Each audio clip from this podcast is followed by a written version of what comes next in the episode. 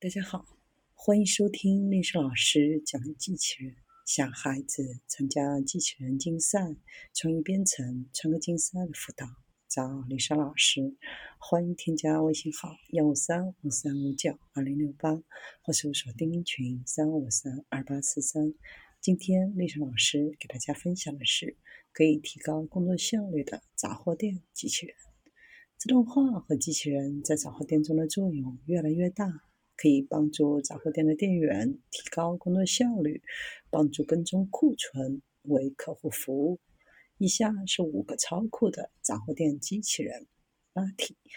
Marty 能够提醒购物者注意潜在的危险，能说英语、西班牙语，与购物者交流。每天在十二个时段内可以发现商店近四十处的溢出物，还可以扫描周围的环境。塔里，塔里是用来监视货架的，可以提醒员工商店出现缺货或者存在的其他问题，还可以收集数据，并将数据交给员工，准备重新订货。阿尔法 bot，沃尔玛依靠阿尔法 bot 来加速客户在线订单的完成，它可以沿着储物箱周围的轨道滚动，爬上三层储物结构。Melee。